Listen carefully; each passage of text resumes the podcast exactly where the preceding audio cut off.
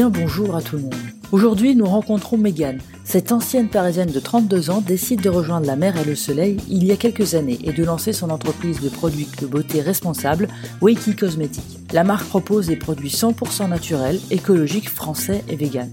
À la fois conseillère, vendeuse et communicante, Megan change de casquette pour mener à bien sa mission, de faire évoluer les modes de consommation et de convaincre avec légèreté. Durant cet épisode, vous nous entendrez parler de l'histoire de la création de Wiki Cosmetics, du fait de se poser des questions sur notre consommation et nos habitudes au quotidien, de la possible évolution de la question du féminisme en 2023, ainsi que de ses futurs projets en cours de préparation. On vous souhaite une très bonne écoute.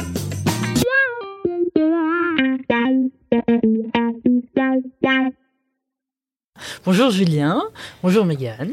Bonjour. Bienvenue euh, sur ce podcast Caméo. Donc, euh, je suis chargée de faire l'intro. Je vais donc faire l'intro. Voici l'intro. C'est très intro. Voilà, C'est un il faut que j'arrête de regarder Alain Chabat régulièrement. Euh, bienvenue sur le podcast de Caméo. Donc, aujourd'hui, on reçoit Mégane. Bonjour. Bonjour. Euh, qui est du coup responsable de. Oui, qui cosmétique Voilà. Donc, Wiki Cosmétique, cosmétique, pas cos.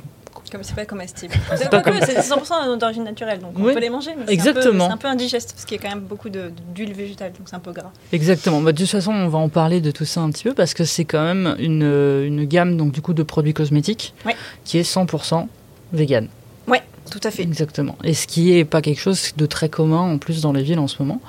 Donc, euh, et je crois d'ailleurs que tu as ta deuxième boutique. Oui, à Ça, c'est trop cool. Oui, première Donc, à Nice voilà. et deuxième à Antibes.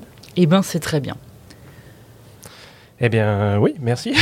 Merci va pas ta chaude comme ça. Tiens. Super. Ah, moi, moi, je passe la balle. hein.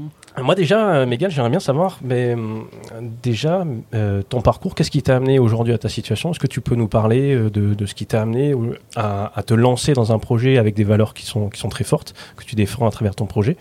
Euh, ton parcours, donc euh, tu remontes aussi loin que tu veux, si tu veux remonter à la petite enfance, allons-y. Alors, euh, je suis née le 13 février 1991.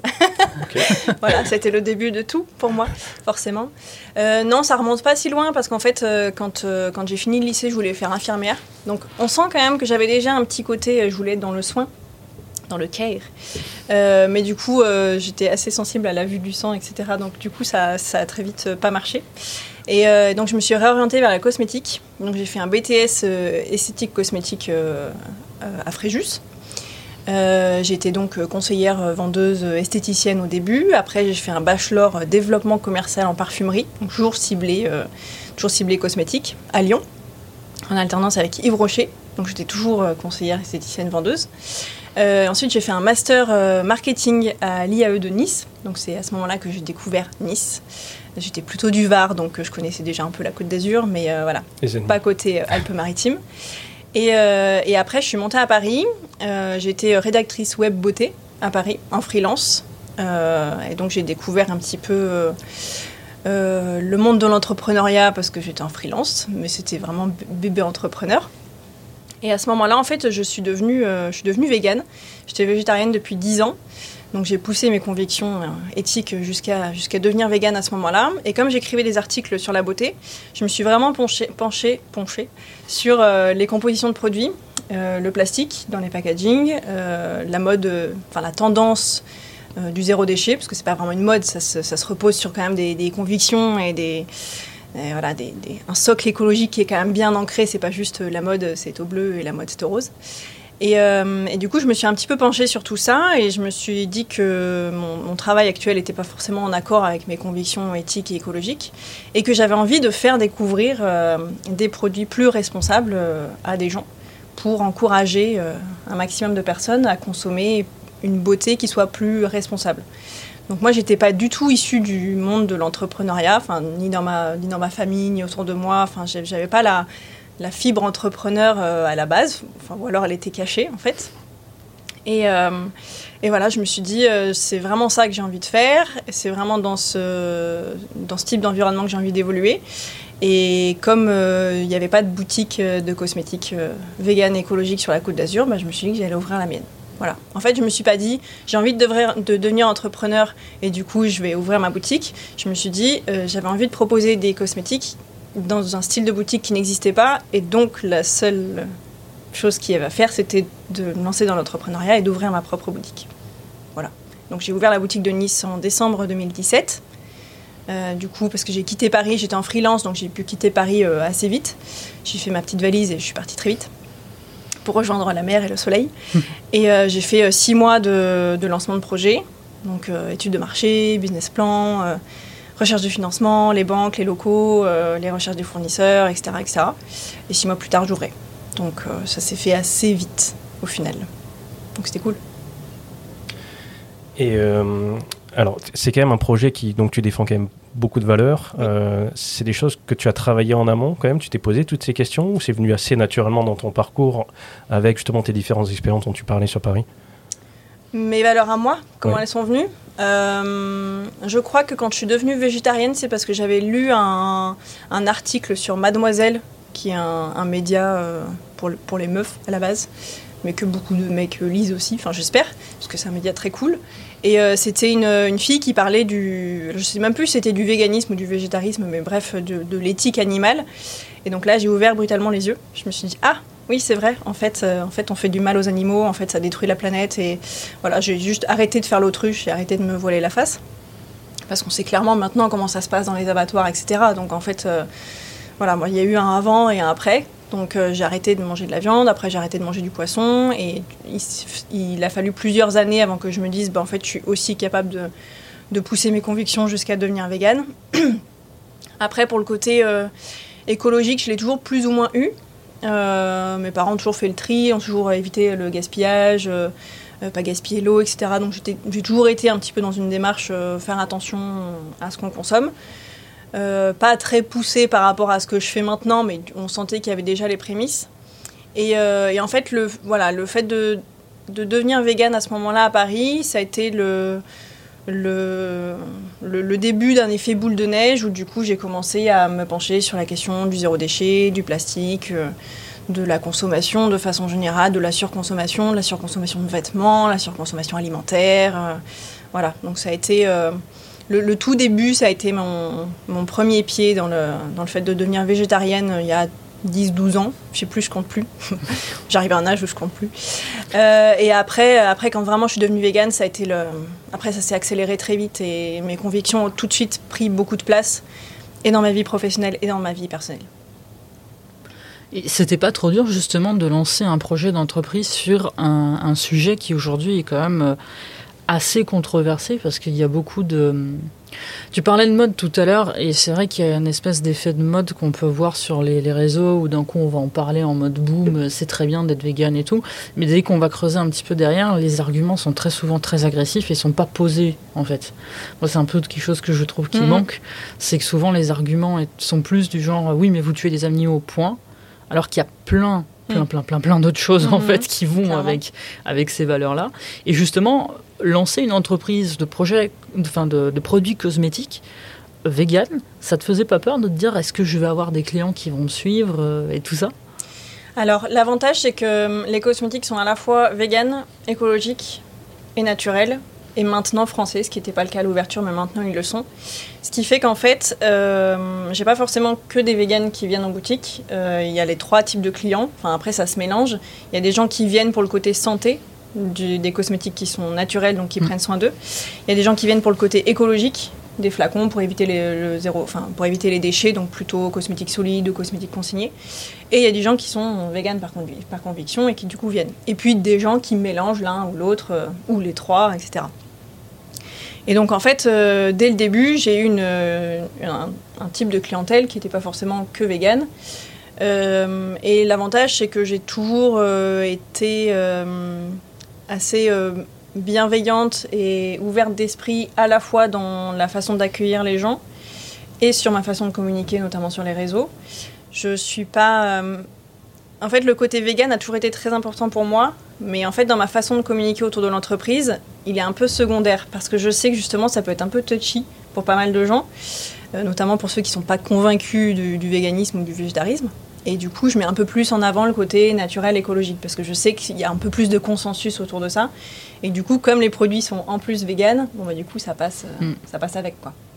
Bah, oui, je trouve ça malin parce que c'est en fait, c'est quelque chose que j'ai du mal à comprendre, ce côté.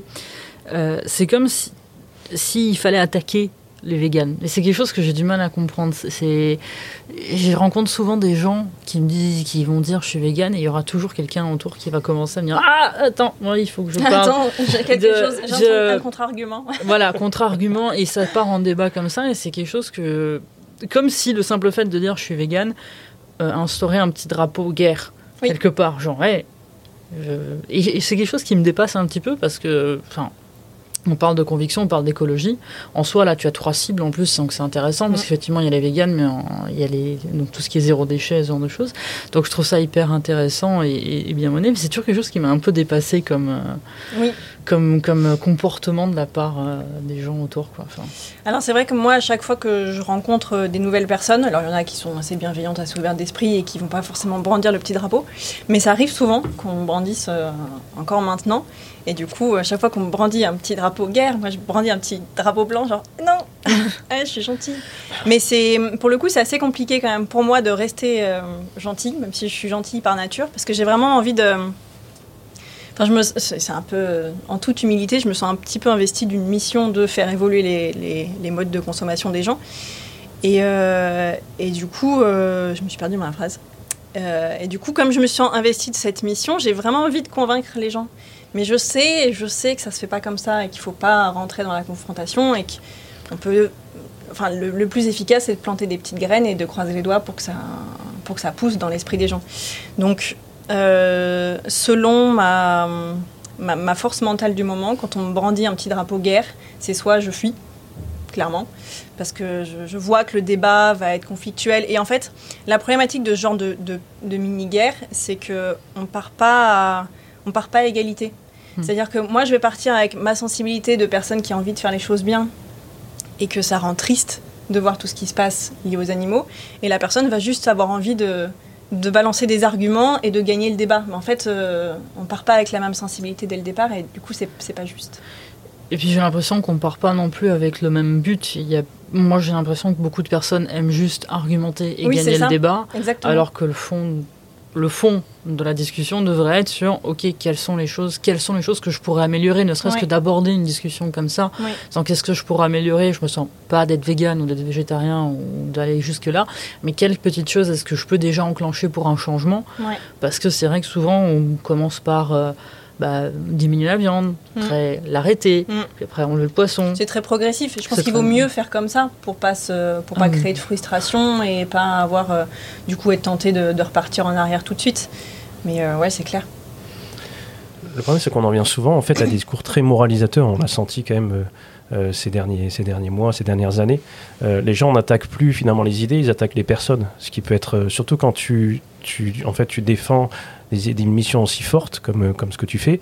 Et en plus, tu le fais avec beaucoup de bienveillance. C'est vrai que moi, c'est ce que j'ai ressenti tout de suite chez toi. C'est-à-dire que j'ai pas ressenti quelqu'un qui essaie d'imposer à tout mm. prix, tu vois, le véganisme, euh, ouais, vous devriez tous vivre comme moi, en fait. As juste, tu, tu, incarnes, en fait, ta façon de faire. Moi, je trouve ça très doux dans ta communication, et c'est pour ça que je trouve que c'est aussi impactant. T'es pas dans l'agressivité, regardez, vous êtes en train de... Non, tu essayes, ouais, mm. donner l'information, en plus de manière divertissante. Donc, moi, c'est ce que je préfère comme com, c'est-à-dire non seulement donner l'information, mais en plus divertissant. Tu vois, si tu peux faire les deux, avec légèreté, donc ça, c'est très cool. Je trouve que le message passe beaucoup mieux. Mais euh, il n'y a pas ce discours moralisateur. Là où beaucoup de personnes aujourd'hui vont attaquer vraiment les personnes directement et dire, mais écoute, euh, je suis désolé, hein, mais ton idée c'est de la merde. Mais en fait, toi, tu es une merde pour penser, de penser ça. Alors que finalement, tu disais, c'est vrai que moi, quand je parle, c'est un sujet que je connais pas énormément. On en a parlé un petit peu tous les deux il y a quelques années quand on a commencé euh, Cameo.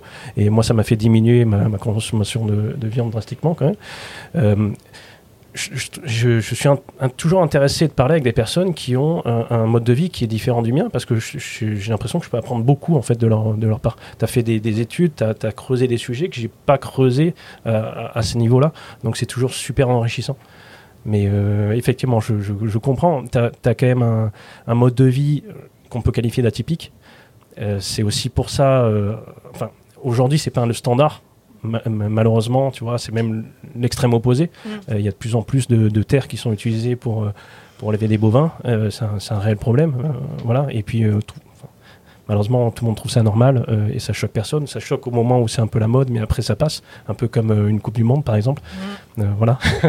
ça, choque quand ça choque sur le moment, et puis tout d'un coup, on dirait que ça a disparu. Mm. Ça choque quand il y a un bouquin qui sort, quand il y a un reportage qui sort, qui sort quand il y a l'info qui sort. La déforestation de l'Amazonie, ça choque sur le moment, puis après ça passe sous silence. En fait, ça continue en fond, mais ça choque sur le moment quand ça, quand tout le monde en parle. Et puis après, le problème de, de l'actualité et des médias, c'est que c'est qu'on finit par parler d'autres choses. Euh, c'est, voilà. Rien ne reste jamais sur le devant de la scène indéfiniment, en fait. Donc, euh. Il y a de ça, et puis il y a la consommation aussi de nourriture. C'est qu'aujourd'hui, elle est tellement accessible que c'est difficile de s'imaginer qu'une barquette de viande euh, mm. sous vide était quelque chose de vivant avant. Et je pense aussi qu'il y a une volonté de ne pas le voir et de ne pas vouloir le voir de ce côté-là. Et c'est vrai que moi, par exemple, je mange pas de viande, mais euh, ma copine mange de la viande. Euh, de ce côté-là, bah, il a fallu s'accorder, donc elle en mange beaucoup moins. Mais je peux comprendre que c'est compliqué. Bon, bah, elle vient de la campagne, elle vient de petites fermes. Vraiment, euh, c'est eux qui s'occupent de leurs animaux et tout. Donc, je me suis retrouvée dans des situations où il a fallu aussi badiler la chose en disant je peux pas demander à un fermier de 70 ans euh, qui s'occupe de ces, animaux depuis toujours, de changer son point de vue parce que je suis au milieu de la famille. Donc euh, c'est toujours compliqué. Mais c'est vrai que c'est intéressant de, voir aujourd'hui, tu parlais de points de, de, vie atypiques et en même temps on en parle de plus en plus. On a de plus en plus d'options au restaurant qui soient végétariennes et tout. Et, euh, et, je trouve que c'est bien que les mentalités commencent à changer. Et je trouve bien, justement, moi je me souviens de la première fois où j'ai vu ta boutique, parce que j'habitais pas très loin, je dépassais, j'avais vu cosmétique vegan, et la j'avoue que la première pensée, ça a été waouh, c'est osé quoi. moi aussi, j'avais vu en train d'être construite en fait. Mais c'est vrai qu'on connaît pas. C'est vrai que sur la, sur la devanture de la boutique, euh, comme c'était vraiment un critère, enfin, ce qui avait été le, le, point de déclic pour moi quand même, le véganisme, du coup je l'ai quand même bien affiché sur la, sur, la façade. C'est vrai, alors que je l'affiche un petit peu moins sur le sur la, sur la communication, sur les réseaux sociaux. Euh, voilà, comme je disais, j'axe plus sur le côté euh, écologique et, naturel. Mais c'est vrai que les, gens rentrent euh, assez rapidement dans le débat parce qu'en fait, ils se sentent.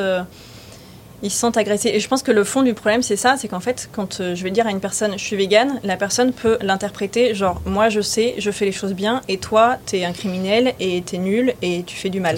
Alors qu'en vrai, pas du tout. J'ai juste dit, salut, je suis végane. Enfin, c'était pas une critique ni un jugement. Et c'est un peu ça la problématique qui fait qu'on rentre dans, le, dans la confrontation parfois, c'est que la personne se sent attaquée par le fait que quelqu'un dise je suis végane. Mais parce qu'il y a une communication très violente aussi de la part du. alors, je vais pas faire une généralité, mais bon, de certains véganes. Moi, pour avoir eu euh, des amis véganes où on ne pouvait pas aller à un restaurant sans se faire accuser d'assassin, euh, et du coup, il y a une forme de, stress, je pense aussi, quand mm. on rencontre quelqu'un qui est, qui est vegan, en disant Ah, je, vais me faire, je, vais me faire attaquer, je vais me faire traiter d'assassin. Euh, comment, comment on dit la chose? Et euh, j'aime beaucoup, il y a Daniel Sloss qui avait fait son, son, spectacle où il parle justement, il définit cette gamme de vegan très agressifs, de vegan Facebook. C'est les gens qui vont balancer mm. des gros arguments hyper violents, et, mais oublier, comme je disais tout à l'heure, les arguments de base qui va être. Bah, l'eau qui est utilisée pour justement euh, les fermes, l'eau qui est utilisée pour tout ce qui est la nourriture pour ces animaux mm. et tout. Enfin, ça enclenche une écologie aussi qui est outre euh, juste la cause animale, il y a aussi tout un système écologique qui va avec. Et après, pour revenir à ta ce que je trouve à la fois qui est, qui est cool, c'est parce que les gens ils rentrent dans le milieu du vegan, enfin parce que du coup ça fait partie de cette gamme-là, mais il y a aussi simplement la volonté de faire attention à ce qu'on met sur sa peau. Et je pense que ça aussi c'est hyper important. Euh, et, quelque chose auquel on ne pense pas forcément, parce que là aussi tout est accessible facilement dans les supermarchés, mais on réfléchit pas trop au fait que bah, tu parlais tout à l'heure du plastique, qu'effectivement il y a énormément de plastique dans les produits cosmétiques et ce genre de choses, et que bah, aujourd'hui il y a des conséquences sur la peau tout simplement et sur le corps. En fait c'est un tout. Généralement, euh, une fois qu'on commence à se poser la question de ce qu'on consomme, peu importe par quel biais, que ce soit le biais de la, de la santé, de l'impact écologique, de l'impact sur les, enfants, par exemple, euh, pour tout ce qui est informatique. Enfin, à partir du moment où on commence à se poser la question qu'est-ce que ce que j'achète aura comme impact, bah, du coup, après, c'est un effet, euh, un effet boule de neige et on commence à se poser la question sur tous les aspects de tout ce qu'on achète. Donc, peu importe, euh, une fois qu'on a, qu'on a commencé à dérouler la pelote de laine, après, en fait, on déroule un peu indéfiniment en essayant de, de, consommer mieux et de se poser euh, les questions pour tout ce qu'on pour tout ce qu'on fait, pour tous les choix qu'on fait. Ça peut paraître un peu. Ma mère, elle me dit toujours, mais t'es pas fatiguée de réfléchir. mais en vrai, euh, voilà, comme ça, on est quand même un peu plus en, accord avec euh, ce qu'on fait, ce qu'on achète, ce qu'on est. voilà. Donc je pense que c'est quand même une, une, bonne façon de consommer. Et d'ailleurs, le, le, pouvoir d'achat, avant d'être juste un, une quantité d'argent dans un portefeuille, c'est le, pouvoir de, décider de ce qu'on achète et du coup d'avoir un impact par rapport à ce qu'on achète. Donc en fait, ça serait bien de remettre cette notion de pouvoir d'achat comme un pouvoir lié à l'achat et pas juste euh, une quantité financière d'argent de, à dépenser. Ben, c'est tout à fait vrai parce qu'aujourd'hui, on est dans l'idée du pouvoir d'achat, on est plus dans le combien de choses je vais pouvoir acheter et on est dans une, consommation euh, abusive en fait. Mm, mm. Là, on peut le voir, là, on vient de sortir du Black Friday et tout. Euh, c'est en France, c'était pas du tout à la mode, ça commence à l'être de plus en plus. Euh, je crois qu'il y a eu des, des, des, entreprises là, qui ont ouvert pendant 10 minutes. Euh, allez, on fait du moins 70% et que ça a été les batailles. Et en fait, même moi, je me suis fait prendre au jeu de, de cette espèce de tension qui arrive, parce qu'on nous apprend en fait à, être dans une consommation euh, quantitative et pas du tout qualitative. Et à certains moments, enfin, c'est pas à certains moments, je pense que c'est bien aujourd'hui aussi de revenir dans une éducation euh, de, de qualité. Et ça va jusqu'au fait qu'aujourd'hui, en fait, j'écoute de plus en plus d'économistes dire qu'on est une génération qui est euh, éduquée à consommer euh, bêtement et on n'est pas éduqué en fait à réfléchir hmm. à ce qu'on achète parce que c'est pas c'est pas notre rôle en fait. Nous on est on est des consommateurs. On doit participer au système on doit on hmm. doit manger en quantité industrielle parce qu'on mange beaucoup plus que ce dont on aurait besoin surtout avec nos rythmes de vie. On doit consommer en fringues et avoir le maximum de fringues une panterie plein remplie c'est ça la réussite en fait. Hmm. plus j'ai mieux je suis. Et on se rend compte que les gens consomment consomment consomment jusqu'à plus avoir de place dans leur appartement parce qu'on est éduqué à ça et, revenir justement sur quelque chose de, qualité en disant attends est-ce que est-ce que j'ai besoin de tout ça? Est-ce que c'est nécessaire? C'est c'est quelque chose que je trouve est, nécessaire, tout simplement dans notre dans notre société aujourd'hui quoi. Moi je pense que ça nous rend foncièrement malheureux de d'accumuler des choses dont on n'a pas besoin. Ça ça crée une, frustration constante qui fait que on n'est jamais on n'est jamais rassasié en fait. Donc euh, du coup, ça n'a pas, de, pas de sens et puis ça, ça mènera pas. Ça amène de la satisfaction euh, momentanée, immédiate.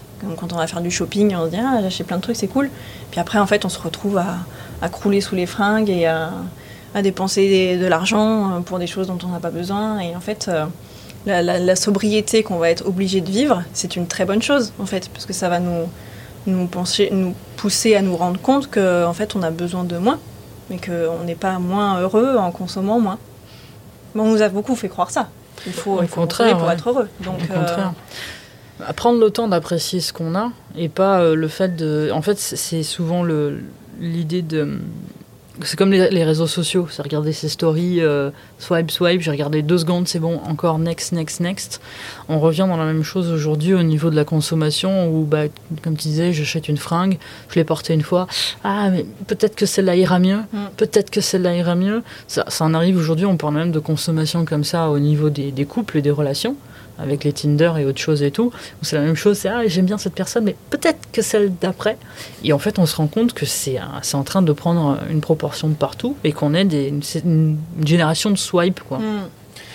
Ce, qui, est dingue quand même, c'est qu'on on a mis là ces derniers temps la science vraiment sur un piédestal avec tout ce qui s'est passé, tout ça. Avec, euh, euh, mais il y a quand même eu des études sur ça. Qu'est-ce qui rend les gens heureux? Il y a quelqu'un qui a vraiment suivi euh, des, des, personnes dans, toute leur vie et finalement qui en a tiré la seule conclusion ça fait un peu cucu la praline, mais qu'en fait, il disait, euh, ça peut se résumer en, l'amour, mais en fait, c'est un peu plus compliqué que ça. C'est la qualité de tes relations et la manière dont tu vas exprimer les, mm. les, relations. Et c'est tout. Il n'y a que ce facteur-là qui mm. importe dans ton bonheur. Et on, a ces données, on a ces études-là, mais c'est pas du tout des choses qu'on met en avant, effectivement. Et ça, malheureusement, moi, j'ai l'impression surtout que ça dessert tout le monde ça sert personne. Euh, je veux bien que, ok, on se dise, ok, ça sert des grandes entreprises qui font beaucoup d'argent, mais même eux, si tu veux, étant avec l'argent, finalement, d'après cette étude, hein, et je pense que ça se vérifie sur le terrain, ne fait pas le bonheur. C'est cool qu'ils gagnent beaucoup d'argent, mais eux-mêmes, ça les rend pas heureux. Mm. Donc finalement, à qui, à qui profite le crime J'ai envie de dire, tu vois, personne. Et on continue sur ça. Ça, rend personne. Euh, le système actuel ne rend personne euh, heureux, en fait, clairement. Ça rend certaines personnes plus riches et plus aisé et plus, euh, plus je sais pas quoi, mais effectivement, dans la mesure où de toute façon, c'est pas l'argent qui va rendre heureux, sans dire que l'argent n'est pas nécessaire, hein, c'est non, non, c'est pas le problème. mais euh, voilà, si c'est ce si c'est la, la, relation, la qualité des relations humaines qui rend heureux, effectivement, le système actuel ne pousse personne à être heureux. Je pense pas que ce soit le but. On ne pousse pas aujourd'hui notre société à être intelligent autre chose. Par contre, on la pousse à consommer, à obéir et à travailler et à la faire aller là où on le veut. Euh, mm. Quelqu'un qui consomme moins, bah, euh, on sait très bien ce qui va se passer. La société va pas être tout à fait d'accord si tout le monde demain décide de plus manger de viande, changer les fringues, ce genre de choses. C'est ça aussi qui est, qui est très compliqué, c'est qu'on est dans une société qui s'est basée sur ça et euh, avec des gens aujourd'hui qui, qui, réfléchissent à comment est-ce qu'on va faire en sorte de faire créer de la consommation. Mm. Quand je faisais du marketing, euh, un des exercices qu'on avait, c'était justement de créer euh, un supermarché pour que les gens consomment au maximum. Mm. Et c'est là où moi j'ai fait un pas en arrière en me disant parce que j'ai pris énormément de plaisir et j'ai été particulièrement machiavélique dans la construction de ce supermarché jusqu'au moment où j'ai fait un, un, pas en arrière en me disant ah ouais Ouf, euh, là, je, je, suis en train de manipuler les gens, donc utiliser tous les concepts de psychologie que je peux connaître pour les amener à faire une consommation. Donc les allées où les prix sont pas intéressants, je vais mettre des lumières un petit peu moins de moins bonne qualité, pencher légèrement le sol. Enfin, c'est toutes des stratégies qui sont utilisées. Et là, on fait waouh, euh, ok. Et on se rend compte qu'on est éduqué comme ça, quoi. Donc, euh, c'est, je trouve ça bien justement qu'il y qu'il y ait une ouverture aujourd'hui et qu'il y ait justement des gens qui le dénoncent, je trouve ça compliqué aussi parce que je pense que c'est pas un petit combat parce qu'on est tellement euh, amené à, à, travailler, enfin à travailler, on est tellement éduqué à consommer euh, par les médias, par ce genre de choses. Et en plus, moi j'ai pas la télé, et les peu de fois que je vois la télé, j'ai l'impression qu'il y a encore plus de pubs qu'avant et que c'est encore plus la consommation et que même des fois il y a des pubs qui passent trois fois d'affilée. Mmh. Je vais pas la citer, mais commence par ton prénom, n'est-ce pas? Ça commence par Jus. Et cette pub-là, elle, est, elle, enfin, elle tabasse la tête. Et c'est des choses que je trouve. Euh, c'est étouffant. En fait, c'est étouffant. On a une société qui est étouffante au niveau de la consommation. Donc, euh, je trouve ça super comme projet. Et d'ailleurs, je voulais te poser un peu la question par rapport à, à ta com au niveau d'Instagram et tout. Euh, comment est-ce que tu arrives Parce que tu as beaucoup, beaucoup d'infos tous les jours, tu fais pas mal de choses et tout. Comment est-ce que tu arrives à maintenir ta motivation euh, et à le faire avec autant d'énergie, autant de peps?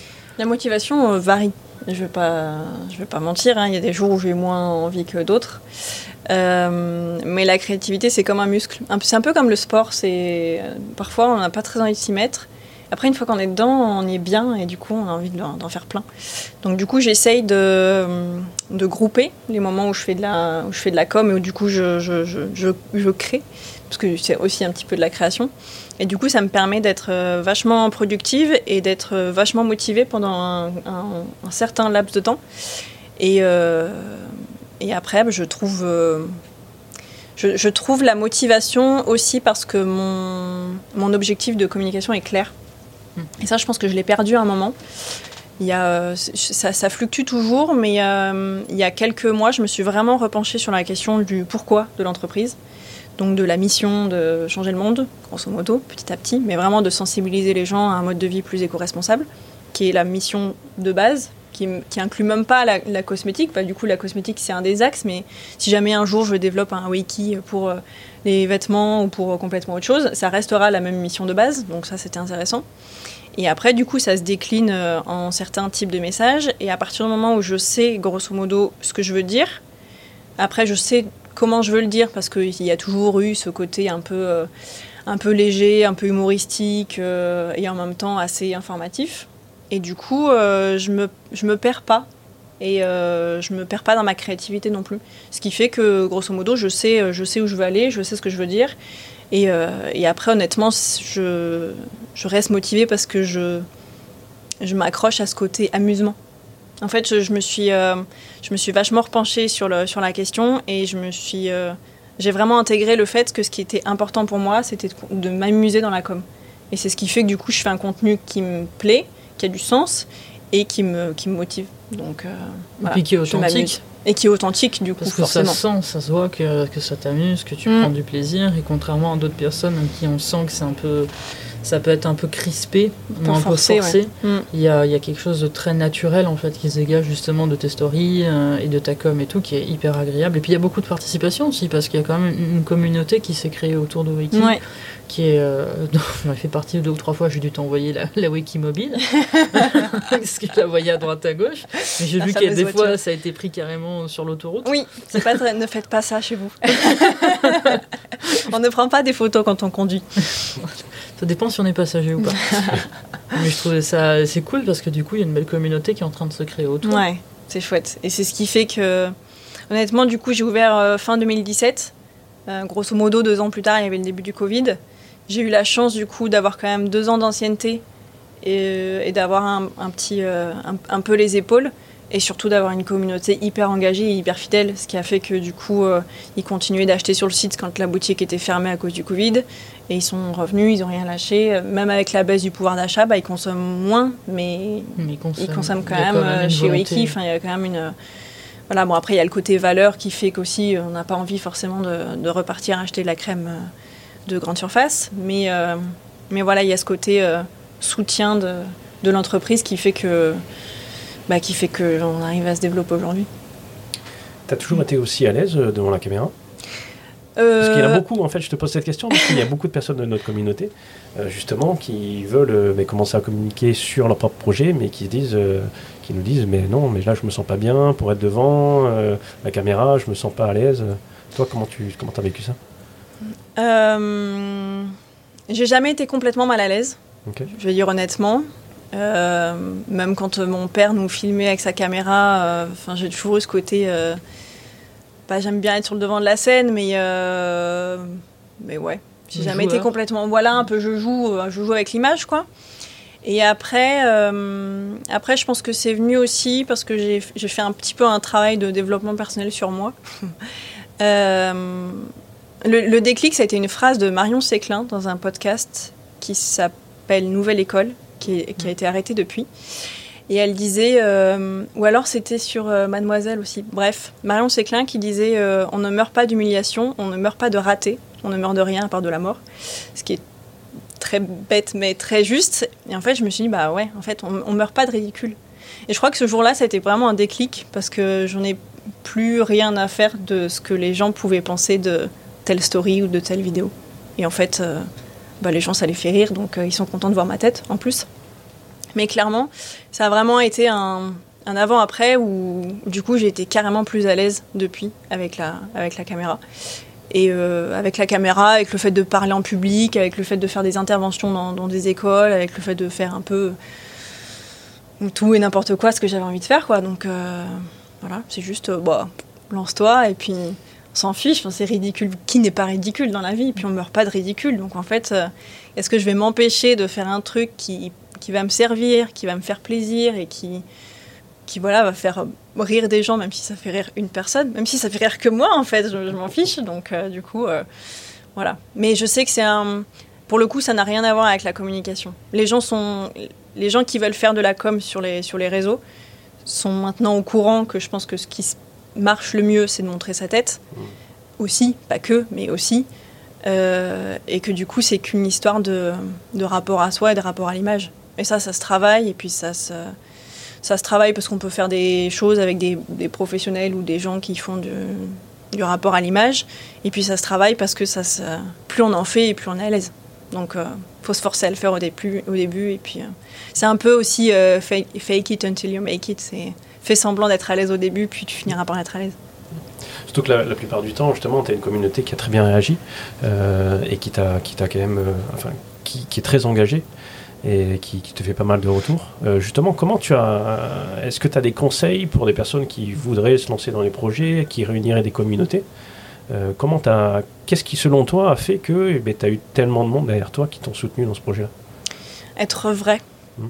montrer la vraie vie. Je me souviens de, de, retours que j'avais de gens qui disaient que, qu'ils adoraient mes stories. C'était à l'époque où, du coup, euh, c'était le tout début de Wakey et j'avais parfois un peu moins de monde en boutique, donc j'avais le temps de faire encore plus de stories. Et parfois, je, je, mangeais. je prenais ma pause déjeuner et je mangeais en faisant une story, puis je racontais ma vie. Et euh, les gens me disaient Ah, mais c'est trop bien vos stories euh, quand vous déjeunez devant la caméra. J'étais là, mais d'accord. Et en fait, je me suis rendu compte que voilà, ce qui, ce qui, crée, euh, ce qui crée aussi de l'engagement, c'était de montrer le vrai côté des choses et de ne pas faire semblant.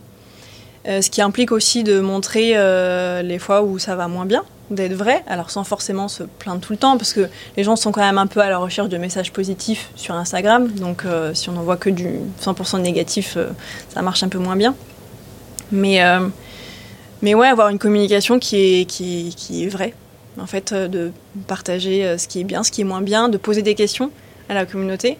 Moi, je, fais vachement ça, à la fois dans le choix de mes marques, euh, parfois, quand j'ai un doute sur une marque, euh, je dis, je dis bah, écoutez, euh, j'hésite entre telle marque et telle marque, ou j'hésite à référencer telle marque, qu'est-ce que vous en pensez? Je fais un petit sondage ou une boîte à questions, etc. là, on a intégré des prestations maquillage et, ongles, c'est pareil, je demande à la communauté quel créneau vous arrange. J'engage vachement la communauté, je, je, pose des questions à la communauté, ce qui fait qu'en fait, ils se sont impliqués, et c'est ce que je leur demande, enfin, c'est ce que j'aimerais qu'ils fassent. Donc, du coup, ça, ça crée du lien en fait, il y a un vrai échange parce que c'est vrai que les réseaux sociaux, aujourd'hui, il y a beaucoup de personnes qui les utilisent en, en mode égo, entre guillemets, dans le mm. sens regardez mon entreprise, aimez-la, mais ne pas s'engager. Et c'est compliqué aussi parce que ça, demande de, de, lâcher beaucoup de choses. Oui.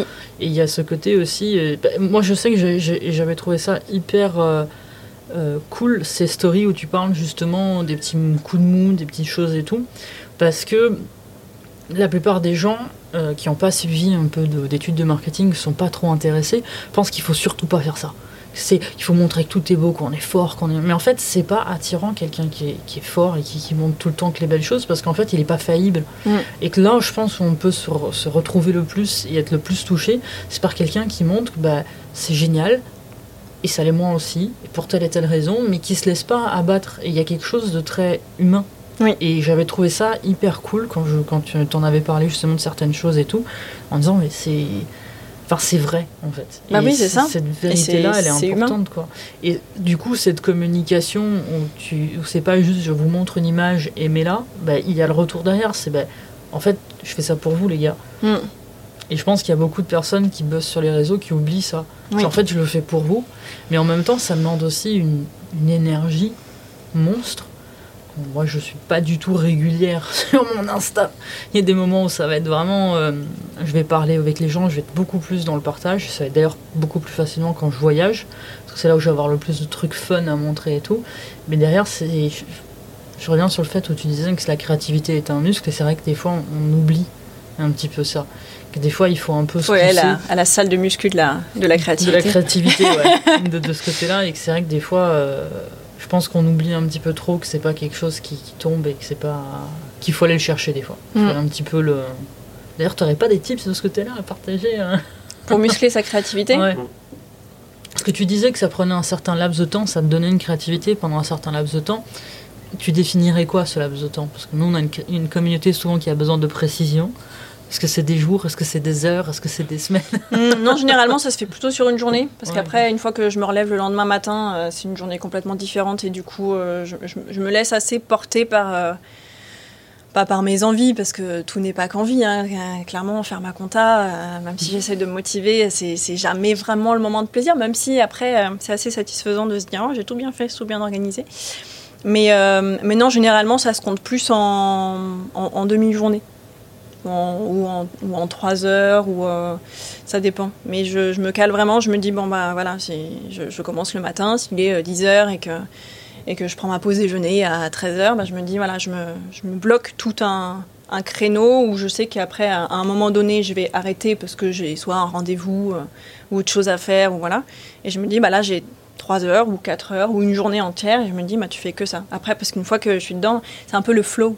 C'est mhm. euh, quand on est dedans, on voit plus le temps passer. Et clairement, moi, la communication, c'est ça. Mais tu décides combien de temps à l'avance finalement que tu vas travailler sur ta, ta créativité, sur ta communication mmh, Le jour même. presque sur le moment. Ouais, en fait, c'est presque sur le moment. Alors généralement, j'ai toujours un peu d'avance sur, euh, sur mes postes mais pas tant que ça. Enfin, je suis pas euh, à genre à faire. Pourtant, je suis hyper organisée, hyper organisée et hyper psychorigide sur pas mal de choses, notamment l'organisation, le tri, le rangement, etc. Mais alors sur la com, je sens que je perds la l'amusement et la créativité si je fais trop à l'avance. Donc en fait, j'aime bien me laisser porter un peu par l'inspiration du, moment. Et du coup, je fais jamais plus généralement que la semaine en termes de poste. Donc je vais me dire, je, je, réserve une, voilà, un créneau de 3 heures par exemple, je vais faire 3 postes, 4 postes, et puis après, une fois que si j'ai un moment plus tard dans la semaine, eh ben, je fais ceux d'après. Puis parfois c'est juste un poste parce que je vais potentiellement avoir une vidéo qui va me prendre un peu plus de temps. Ça, dépend aussi de, voilà, du type de contenu que je fais. Il y en a qui prennent quand même un peu plus de temps que d'autres, mais euh, voilà, j'essaye quand même de, me laisser porter un peu par, euh, par mon envie du moment. Et tu t'occupes de tout, euh, que ce soit, enfin, je sais pas si tu scriptes ou pas tes, tes, apparitions, tu t'occupes de tout, que ce soit de la, le fait de filmer, le fait de monter, le fait de oui. préparer, ouais. Oui, Déjà parce que, parce que j'aime bien faire ça. Et donc, euh, et donc en plus, notamment, je, je fais ça aujourd'hui pour Wiki et le but c'est que l'année prochaine je fasse aussi ça pour les gens. En fait, je, je lance une activité euh, parallèle de consulting en communication digitale très très bientôt. Je tease. Euh, et comme j'aime bien faire ça et que, et que, je pense que du coup je peux apporter certaines réponses à, à des personnes ou même le faire pour d'autres personnes, bah, du coup, clairement, je le, voilà, je, le fais, je le fais de bout en bout parce que j'aime bien et parce que, parce que j'ai de quoi le faire et que j'aime bien le faire. Donc, euh, j'aime bien écrire, j'aime bien parler, j'aime bien monter, j'aime bien vraiment. voilà. Mais mmh. après, c'est parce que j'aime bien aussi. Donc, mais on peut complètement le déléguer complètement, déléguer une partie. C'est après, ça, c'est à chaque entreprise, à chaque entrepreneur de décider. Mmh. J'aimerais revenir sur un, sur un point. Tout à l'heure, tu as dit que ta mère disait que tu réfléchissais trop, c'est ça Est-ce que c'est c'est quelque chose, en fait, depuis que tu es petite? Comment s'est passé euh, finalement, euh, même d'un point de vue euh, à l'école Est-ce que tu avais toujours cette, façon de toujours réfléchir sur tout, tout le temps? Est-ce que tu te sentais. Comment s'est passé tout simplement ton, ta scolarité? Enfant, j'ai pas l'impression, enfin, j'ai pas souvenir. J'étais très bonne élève. pour le coup, j'avais pas l'impression de me poser beaucoup de questions. Il fallait que, voilà, que je rende mes parents fiers, que je, que je ramène des bonnes notes. Et comme ça, du coup, euh, mes parents étaient fiers. Puis du coup, moi, j'étais contente. Et puis du coup, je continuais. Je pense qu'il y avait un fond de quand même. Euh, je me, posais quelques questions, mais je n'ai pas l'impression que je m'en posais plus que n'importe quel être humain, n'importe quel enfant. Après, à l'adolescence, j'ai commencé à être un peu plus, à vouloir euh, sortir un peu du lot, voilà, dans mon style vestimentaire, dans... J'avais un groupe de copains garçons, j'aimais bien être la seule fille parmi les garçons, etc. Et après, j'ai commencé à me poser beaucoup de questions sur l'impact que j'avais sur le monde et sur le développement personnel. Et c'est pas mal sur ce, ces sujets-là, alors sur ces deux sujets-là en fait que bah, effectivement ma, mère me faisait beaucoup la réflexion. Enfin, après, elle disait aussi que c'était une génération où on remettait tout en question et on se posait beaucoup trop de questions. Euh, ça, d'un point de vue voilà, impact environnemental, je pense qu'il y a effectivement un, côté générationnel de maintenant qu'on est un peu au pied du mur, euh, il faut quand même se poser un peu les questions. Donc, euh, du coup, c'est clair que la génération de nos parents avait peut-être un peu plus le choix. Voilà, c'est pour le coup, ils se rendaient, après ils se rendaient pas compte, donc moi je leur en veux pas. Il n'y avait pas les mêmes informations. Voilà, il n'y avait pas les mêmes informations. Souvent, on essaie, le, problème qu'on fait, c'est qu'on essaie de juger des situations passées sur des, des, des informations qu'on a sur l'heure actuelle. Oui. Et on, on, porte aussi des jugements justement sur des, des, époques qui étaient complètement différentes. Oui assez fort. Mais on le fait pour la société comme on le fait avec les êtres humains. Enfin, clairement, se dire j'aurais dû réagir comme ça il y a 10 ans, bah non, en fait, on n'avait pas les mêmes bagages, on n'avait pas le même vécu, donc euh, ça, ça apporte rien. Et donc, euh, il y a ce côté, euh, se poser des questions sur l'impact environnemental et puis sur le développement personnel. Moi, j'ai commencé à me pencher sur la question il y a 4-5 ans de.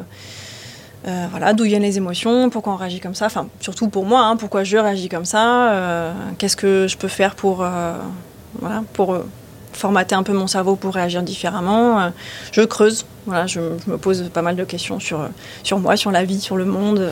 Euh, voilà. Donc après, est-ce que je me pose trop de questions? Je ne pense pas. En tout cas, je suis très à l'aise avec le fait de m'en poser beaucoup. C'est parfois un peu fatigant, je suis d'accord, parce que du coup, je, je, mène un petit peu ce combat pour la planète au quotidien et je me suis pas mal fatiguée à me poser des questions sur moi-même ces dernières années. Maintenant, je suis un peu plus en paix avec moi-même. Mais, euh, mais ouais, je me pose pas mal de questions quand même. Bon, est-ce que tu as trouvé des réponses? Je trouve, mais je pense qu'on ne trouve jamais complètement toutes les réponses. On cherche des réponses un peu toute sa vie, pour peu qu'on en cherche. Mais euh, je sais que j'aurai jamais toutes les réponses. Et je, enfin, je suis hyper à l'aise avec le fait de me poser des questions toute ma vie et le fait d'y répondre progressivement toute ma vie, en fait. Donc, euh, donc voilà, je sais que maintenant. Mais après, voilà, j'ai aussi pris le, pris le taureau par les cornes et puis j'ai suivi une psychothérapie, un coaching. j'ai décidé de, voilà, de, de travailler, enfin, d'essayer de mieux me comprendre pour m'aligner le plus possible avec moi-même. Ça fait très ça fait très moine euh, Bouddha. Bah, mais ça fait euh, très moine et tout, mais en même temps, c'est le but aussi euh, de ce genre de choses, d'être aligné avec soi-même, d'être aligné avec ses valeurs, d'être aligné avec ce qu'on mm. fait. Et je pense aussi que c'est en ça où ta communication est, est propre dans tous les sens du terme, c'est qu'il y a quelque chose qui est, qui est sincère. Ouais.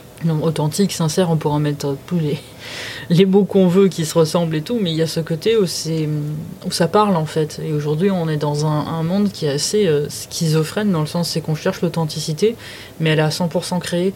Hmm. Donc retrouver des gens authentiques, bah, souvent on les, on les trouve en dehors de la toile, mais vu qu'on est tellement maintenant habitué à aller sur la toile, enfin sur un, on dit la toile. Je pense visiblement c'est boomer maintenant. on dit plus la toile, on, dit plus l'internet. Le internet. Le internet. mon mot préféré, je crois que c'est ça, c'est sur le internet. Le internet. Les internets. Les internets ou le internet. Mais voilà, c'est des choses qu'on va chercher donc euh, sur sur le web, sur internet, sur les réseaux. Comment on dit maintenant Comment on dit en 2022 Que disent les jeunes Sur Minitel. je sais plus, mais c'est terrible parce qu'en plus, moi, je me sens jeune, j'ai toujours vécu là-dedans et tout, puis maintenant, je sens que je suis dépassée. Hmm. C'est horrible. Je commence à comprendre mes parents et mes grands-parents. J'espère que j'aurai jamais ce problème-là. je pense qu'on finit quand même par se sentir un peu. Bah oui, mais maintenant, euh, je crois que c'est la dernière fois, on m'a parlé du métavers, c'est dit le méta quoi Ouais. Il y a un truc virtuel maintenant, on se dit mais on va où en fait Les NFT, les crypto-monnaies. Mais voilà, mais tout ça, en fait, c'est des choses qui deviennent encore plus absurdes et je trouve ça hyper intéressant parce qu'il y a parlait de se poser plein de questions. Il y avait la question de à combien est-ce qu'en fait on va s'éloigner de nous-mêmes et arriver dans un monde 100% virtuel? C'est quoi le but en fait à un moment donné? Enfin, Les choses elles sont simples. Il y a de la terre, il y a le soleil, il y a du vent, euh, il y a des arbres, on fait de l'agriculture, on mange. Euh, pourquoi est-ce qu'on va créer un métaverse, un univers à part dans lequel on va créer euh, nos on va pour se sentir bien, tu comprends Non mais merde. Mais c'est pas bien, la réalité. la réalité ça pue. Mais c'est ça. Le métaverse c'est mieux. Mais c'est ça, et c'est là où, dans tout ce méandre d'informations, on trouve des gens qui sont sincères et qui sont honnêtes et qui, qui ont quelque chose de véridique et de, de, véritable à transmettre. Je pense que ça fait du bien en fait. c'est le moment où tu fais Ah, ça va, il n'y avait pas tout, t'es parti dans tous les sens. Mm. Ah, des humains. Mais c'est ça en fait. Ah, des humains quoi. Mais je pense qu'il va vraiment y avoir une, euh, une, euh, une, fissure et une friction entre le, le pro virtuel et le pro euh, très terre à terre. Je pense que vraiment ça va se, l'écart va se creuser entre les deux extrêmes et que ça va être un peu. j'ai l'impression que ça va soit carrément dans un sens, soit carrément dans l'autre. Ben, je le vois en fait avec certains, certains jeunes. Ouais, surtout dans les nouvelles générations, effectivement. Ben, moi je vois mes, mes cousines qui ont, ont, des téléphones euh, à l'ancienne, quoi. C'est pas un smartphone, quoi. Et encore, il est oublié la plupart du temps euh, sans batterie parce que oh, bah, je vais pas t'appeler, j'ai pas de message à t'envoyer. Et même moi qui pourtant ai connu ça, euh, on m'enlève pas mon iPhone aujourd'hui, hein. c'est pas possible. même l'Apple Watch. Enfin, l'Apple Watch, ça je m'en fous d'ailleurs. Mais euh, à côté, c'est, et c'est intéressant de voir soit on est ultra connecté, mm. soit on l'est pas du tout. Et c'est comme, comme tu le dis, il y a cette friction et c'est comme s'il n'y avait plus de juste milieu. J'ai l'impression à certains moments que juste milieu, ben, c'est quelques personnes euh, qui bon, bah, doivent faire le lien pour leur entreprise, mais qui ont choisi du coup de s'aligner et d'être mm. OK. Et pour revenir justement à cet alignement, je trouve qu'il est correct parce que bah, il faut aussi à un moment donné faire un, petit step back et, remettre un peu de l'ordre un peu partout pour revenir en disant bon, ben, moi je suis ok avec ça, ça, ça et ça. Et c'est ok aussi d'avoir des zones un peu floues et un mm. peu troubles en disant ben, ça je suis pas encore trop euh, voilà, euh, aligné dessus, je sais pas quoi, quoi encore trop en penser je le mets un peu de côté, mais c'est là où on va faire une communication qui va être la plus propre, et, mais qu'elle soit avec nous, qu'elle soit sur les réseaux, qu'elle soit avec nos amis, qu'elle soit avec euh, notre famille, tout simplement, ou autre chose. Quoi. Ouais. Donc, être, euh, plus, euh, être plus vrai dans, donc, notre, façon de, vivre et de communiquer avec les gens, effectivement, que ce soit dans le virtuel ou, dans le réel. On voit, sur on voit les différences de génération entre... entre enfin, moi, je, je, vois mes grands-parents où il y avait des choses qui se disaient pas des émotions qui se montraient pas. Et la génération de mes parents, ça s'est un peu euh, adouci, assoupli, plus pour les femmes que pour les hommes, parce que c'était encore une génération. Les hommes, ça pleure pas. Les hommes, ça n'a pas d'émotion, ça reste fort. Et je pense que plus ça va et plus on essaye d'aller vers, une, vers une, une, vérité dans les relations et une, une authenticité dans la relation qui est saine. Donc j'espère qu'effectivement ça va aller dans ce sens-là.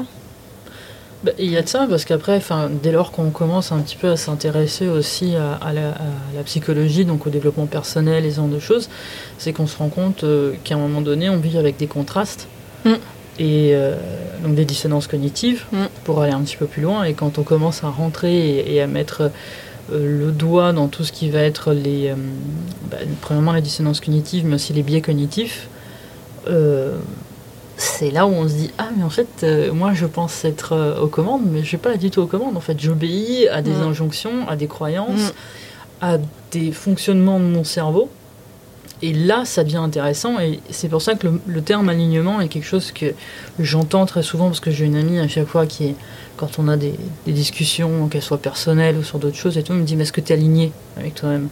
Et c'est un couple d'amis qui fonctionne beaucoup comme ça en disant mais si tu es aligné tu peux le faire. Et ça peut être autant dans le positif, dans le négatif, à partir, à partir du moment où on est aligné, on est OK avec ce qu'on fait. Et comme ils me disent, bah, le positif et le négatif dépend de quel point de vue on se met. Mm. Et ça devient plus intéressant euh, aussi de ce côté-là, parce que bah, euh, quand on s'est intéressé un petit peu au biais cognitif et ce genre de choses, on s'est rendu compte qu'on n'était pas du tout maître euh, de nos pensées, tout en croyant être maître de nos pensées, et ça devient très très très très perturbant. Mm. Et, intéressant aussi de, de pouvoir s'y pencher et rectifier le tir à certains moments. Quoi. Moi, je le vois vachement sur le sujet du féminisme. Hmm. Je, tâtonne beaucoup entre toutes les, entre toutes les injonctions parce qu'on comprend aujourd'hui que en tant que femme, on a été euh, poussé à croire certaines choses euh, qui nous, enfin toutes les injonctions qui nous poussaient à être euh, comme ci, comme ça, comme ça, physiquement, mentalement, etc.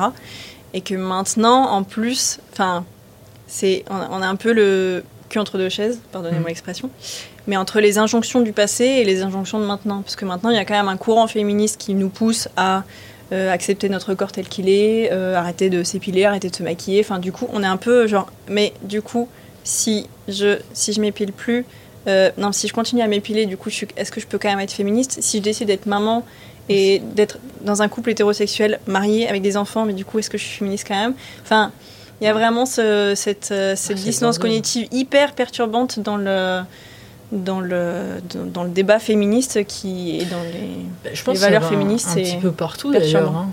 Euh, parce que enfin, ça va jusque dans les sexualités. Aujourd'hui, on est à 56 genres de sexualité, euh, et plus même, je pense, maintenant. Et à un moment donné, c'est là où je me dis que. Enfin, on est dans une, dans une situation compliquée, enfin, dans une génération qui est particulière. C'est pour ça que je dis. C'est pas compliqué, mais je veux dire, c'est bordélique en fait. Parce que tout est possible. Mais du coup, il y a de la surréflexion sur beaucoup de choses, sur certaines choses qui devraient être simples, mm. mais qui du coup vont heurter une personne. Donc du coup, ça devient pas simple parce que mm. ah, mais euh, l'élément euh, D sur l'alphabet entier est heurté, donc revoyons tout le système. Mm. Et en fait, bah, du coup, bah, ok, ben alors on va faire en sorte que D ne soit pas heurté. Ah oui, mais ça heurte H. Ah ouais, mais on ne heurte pas H. Ah oui, mais ça heurte A. Il y a beaucoup de lettres dans l'alphabet. Il y en a beaucoup. Et et c'est pour ça que je trouve ça bordélique. D'un certain côté, ça part d'une très bonne intention, et d'un autre côté, ça peut perdre aussi euh, de l'autre côté, parce qu'il se dit, mais attends, moi j'ai envie de me maquiller, mais comme tu disais, enfin, tu, vends des cosmétiques, mm. et tu te définis féministe, il y a des gens qui vont venir, bah non. Mais on revient sur le discours T'es féministe, mais tu te maquilles. Bah, voilà. Oui. Mais c'est comme le bah, côté vegan. Ouais, c'est pareil. T'es féministe, mais euh, t'as de la technologie. Enfin, t'es vegan, mais t'as de la technologie. Ouais. Et du coup, ça va pas. et c'est là où ça devient T'es écolo, t'as un téléphone. Bah oui, mais... Ben, c'est là où il faut trouver un juste équilibre et le, terme d'alignement me paraît correct parce que justement à partir du moment où on est aligné, qu'on est ok avec bah, je peux faire un effort et je vais aller jusqu'à tel niveau, un niveau 5, euh, il y a des gens qui sont, c'est comme un jeu vidéo, il y a des gens qui sont au niveau 100 et ils gèrent de ouf au niveau 100, bah, moi le niveau 5 ça me va, mais je fais un petit pas, je fais quelque chose. Quoi.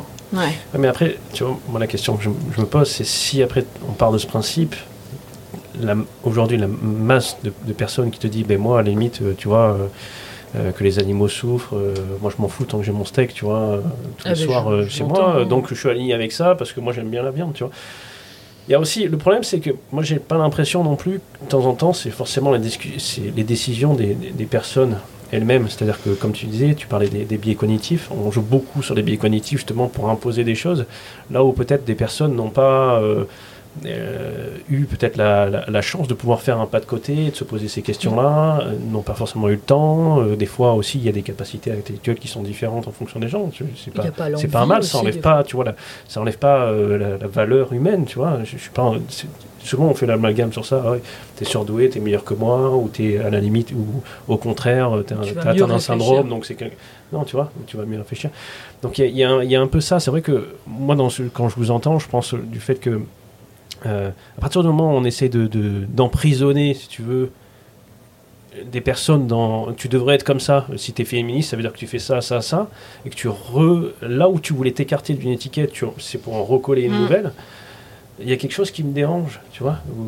Moi, ce, qui, m'a toujours dérangé, c'est qu'on focalise tellement sur nos différences plutôt que sur ce qui nous, ressemble. Moi, c'est un truc qui, qui dingue. Quand je dis quelqu'un, j'adore quelqu'un, je dis pas euh, j'adore euh, quelqu'un, c'est une femme de couleur. on s'en fout. Enfin, on s'en fout, la couleur de peau, le, sexe, tout ça. En quoi ça, ça joue dans le, la, la valeur, enfin, la valeur hmm. c'est ça qui est dingue. Pourquoi on en fait tout, finalement toute une histoire? Pourquoi bah, on focalise tellement sur ça Le fait de vouloir mettre des étiquettes sur tout, c'est ce qui a fait que maintenant on se retrouve avec 54 euh, genre sur Facebook, c'est ça? 56 il y en a, En fait, euh, enfin au Canada il y en a 100. En fait, maintenant, 100 genres. C'est 100 genres. Mais, pourquoi? Enfin, moi, je, moi, je suis OK avec, toutes avec tous ces, toutes ces possibilités-là, mais pourquoi il faut mettre une étiquette dessus. Pourquoi il faut rentrer dans une case et créer 100 cases différentes pour que chacun puisse rentrer dedans? En fait, euh, je sais pas, on enlève juste toutes les cases et puis... Euh, en fait, c'est ça que je trouve génial, humainement parlant, c'est que en partant de ce principe-là, tout être humain vivant sur Terre est une case en fait, parce que chaque personne va avoir son. il faut 8 milliards de cases du coup. mais exactement. ouais, c'est ça. Mais exactement. Et, si on part de ce principe-là. Euh, il y a ce besoin de reconnaissance en fait, et j'ai l'impression qu'on est dans une, dans, une, dans une génération, enfin ouais, une génération entière, on va dire mondiale, euh, une époque où euh, la reconnaissance, elle est totalement perdue d'un point de vue travail, d'un point de vue personnel, d'un point de vue. Euh, reconnaissance euh, voilà, il faut qu'on se reconnaisse en tant que bah, personne tatouée ou en tant que personne avec une sexualité comme ça, en tant que personne avec euh, les cheveux comme ça. J'ai découvert récemment qu'il y avait des communautés de gens aux cheveux bouclés. Je ne savais pas. Euh, il y a une communauté de gens qui supportent pas la coriandre, s'il te plaît. Donc, à oui, je sais, il y a même des gens qui se font tatouer ça. Ah ouais Oui, pour se reconnaître Parce qu'en fait, ils n'ont pas les, les, récepteurs pour euh, sentir la coriandre, donc pour eux, c'est comme du savon. Et je sais pas si c'est pour déconner ou quoi, mais ils ont créé carrément des groupes. Il y avait des groupes sur Facebook anti-coriandre. Il y a des gens qui sont. Moi, je connais des gens qui détestent la coriandre. Je vais leur dire, ils vont être contents. mais à la fin, c'est génial parce que ça crée une énorme liberté. Et en même temps, c'est horrible parce que ça emprisonne tout le monde et ça cantonne tout le monde. C'est comme cette histoire du binaire non-binaire. Mais dès lors qu'on dit qu'on est non-binaire, en fait, on rentre dans un code binaire. Donc, en fait, on, crée une mm. étiquette. Mm. Je suis non-binaire, mais en fait, rien qu'en disant ça, tu te binarises. Mm. C'est mathématique. Et il y a cette volonté d'ouverture d'esprit. Et comme tu disais tout à l'heure, on donne des règles. Et dès lors qu'on donne des règles, bah, il n'y a plus d'ouverture. Et ça devient bordélique. Je pense que ça s'est un peu construit par opposition au schéma... Euh, schéma dominant du couple hétérosexuel, de machin, et que du coup on s'est dit, bah, en fait non, moi je suis pas comme ça, et du coup chacun a voulu créer, euh, rentrer dans une identité de, genre, de... Et c'est une, ouais, une espèce de, quête, quête identitaire qui fait que chacun cherche son étiquette, alors qu'en fait il y a juste besoin de pas mettre euh, d'étiquette sur les gens. Bah, il y a de ça, et puis à partir du moment où on se... Oui, c'est ça, à partir du moment où on se découvre... Euh, ben, en fait on est ok avec qui on est et ils ont deux choses. Enfin, on en avait parlé au tout début de Cameo justement mm. de cette quête, euh, notamment aussi au niveau des, multipotentiels ou des gens qui se découvrent HPI ou HP tout simplement, qui ont besoin d'en parler énormément, ou même tout simplement euh, hyperactifs, ce genre de choses, que je travaille avec des gens qui ont un peu tous ces profils aussi dans, dans mon shop. Et euh, du coup, les moments où il y a eu la découverte du profil, ben, tout était, le prisme était tout fait avec cette, cette chose-là. Parce qu'en fait, on se découvre. Donc en fait, on a besoin de, s'expliquer mm. aux autres parce que nos comportements ne sont pas forcément les mêmes et tout. Et en fait, avec le temps, c'est quelque chose qui ben, devient banal en fait. C'est comme le la nouvelle fringue, on la porte tout le temps, puis t'as vu, ou le nouveau parfum, t'as vu, tu veux sentir, t'as vu, incroyable. Ah, puis moi, et on va essayer de le, caser partout pour savoir que. Et à un moment donné, en fait, il est familier, et du coup, bah, on s'en délaisse pour finalement je sais pas, s'apprivoiser totalement, quoi. le truc, c'est que j'ai l'impression que bah, pas beaucoup de personnes le font, ou en tout cas le font, mais changent de sujet régulièrement. Et c'est un peu fatigant, quoi. Mm. Donc, euh, c'est pour ça que je parle de, de moments un peu, euh, un peu bordéliques. Euh... on va passer aux questions rapides, du questions rapides. Euh, allez, on va passer aux questions rapides. Est-ce qu'il... Oh, Il y avait des questions rapides. Parce que c'est vrai, qu'on t'a pas envoyé le document, donc t'as pas pu préparer. Pas du tout, rien n'est préparé. Ah, ah, ah je vais répondre du tac au tac. Alors. Je ne sais pas. Joker. Euh, donc, sachant que la tour de Pise penche tous les ans de 2 mm sur la droite, euh, y a-t-il un livre que tu offres euh, de manière régulière? C'est une BD. C'est la, la troisième que j'achète, c'est bien. c'est la BD Le Monde sans fin de Jean-Marc Jancovici avec Christophe Blain. Donc Jean-Marc Jancovici qui est un, monsieur qui fait plein de choses. C'est, il est membre du Haut Conseil pour le climat, il est polytechnicien, euh, il a fondé euh, Carbone 4, euh, il est cofondateur du Shift Project et il a écrit pas mal de bouquins, dont le plan de transformation de l'économie française, la BD avec Christophe Blain, et donc son, son, créneau, c'est la décarbonation de l'économie, de la société, enfin plutôt l'histoire de la carbonation de notre société, et ensuite comment et pourquoi on s'en défait et qu'est-ce que ça va qu'est-ce que ça va avoir comme impact. Et euh, j'ai découvert Jean-Marc Jancovici dans une interview de C'est à vous, c'est dans l'air, je sais jamais. Euh, et j'ai Comment Mademoiselle. Ou Mademoiselle. je suis pas sûre. Peut-être tu vas un jour passer sur Mademoiselle. Je lui souhaite, ça va être sympa. Et, euh, et j'ai trouvé ce monsieur très pertinent et très posé, très factuel, pas pessimiste, pas optimiste non plus, juste, juste des faits, avec une petite touche d'humour que j'aime bien. Et du coup, le, fait d'avoir ces informations retranscrites dans une BD, j'ai trouvé la BD très juste et en même temps dans un format qui est assez accessible. Donc euh, voilà, ça donne des pistes pour euh, essayer de consommer mieux, essayer de réfléchir à, à l'impact qu'on a dans la vie.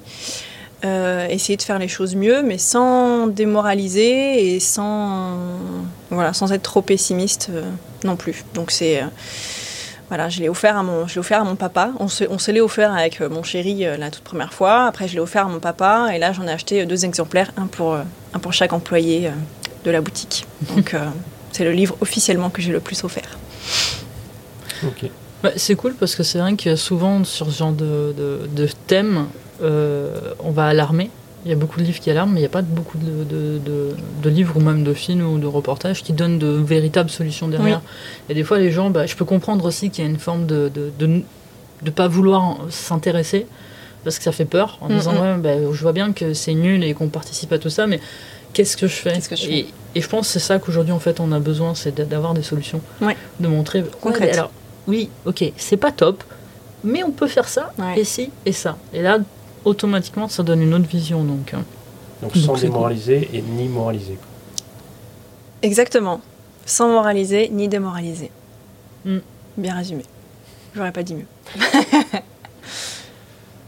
Steph, tu t'en rappelles des questions tu Ouais, mais je pense que je vais peut-être en, créer euh, quelques-unes dans ma tête. Si, bah, une application, vu que tu fais pas mal de, de vidéos et tout, est-ce que c'est tu utilises un logiciel au niveau process, souvent on a besoin d'avoir des choses qui sont un peu rapides, ou est-ce que tu passes par ton téléphone et tu as une petite app comme ça qui tu pourrais une application géniale qui s'appelle Instagram. Non, en vrai, je fais tout sur Instagram. Avant, je passais sur InShot pour le montage vidéo. Maintenant, honnêtement, ça me fait perdre du temps. Je fais les montages directement en reel. Enfin, depuis que les reels existent en fait sur Instagram, euh, clairement, je, trouve les montages plus faciles à faire directement sur Instagram. Et, euh, et avec mon téléphone, euh, un trépied et c'est tout. Et de la créativité et un peu d'organisation. Après, euh, là, ponctuellement, pour les, pour les vidéos de, Noël, on a sorti cinq coffrets de Noël, on a fait cinq vidéos. Bah, là, j'ai fait appel à une photographe professionnelle qui, du coup, avait appareil photo, etc. Mais, euh, mais voilà, dans la mesure, enfin, tout dépend du type de contenu. Mais moi, comme j'essaie de poster régulièrement, que j'ai pas énormément de temps non plus et que je préfère euh, maximiser le ratio temps passé et résultat, euh, du coup, c'est plus simple que je fasse euh, directement tout avec le téléphone, tout sur Instagram. Euh, je, perds vachement moins de temps et le résultat est cool. Oui, ça, je crois. D'où ma question, parce que je me demandais si tu passais par, par une app spécifique ou pas, du coup. Non. Donc, bon, bah, c'est cool. Bah, bah, du coup, je vais revoir ma question en disant est-ce que tu as une application pour l'organisation, par exemple? Ça, oui. Elle Ah. s'appelle Nozbe. Nozbe. Ouais, N-O-Z-B-E. Oui, j'en ai. Euh, et c'est une, application de gestion de projet, grosso modo. Du coup, on peut créer des tâches euh, qui sont mises par défaut dans une boîte de réception, un peu comme si c'était une, une- une boîte de réception. Super. Euh, et après, on peut, les, on, peut, hum, on peut lui ajouter pas mal d'items. Donc, on peut rajouter euh, un projet sur cette, sur cette tâche. Donc, après, on peut créer des projets et créer des tâches. On peut lui rajouter une durée, on peut rajouter une personne attitrée, etc. etc. Et du coup, euh, voilà, sur cette application, moi, je fonctionne surtout avec, euh, les, hum, avec l'agenda et les projets.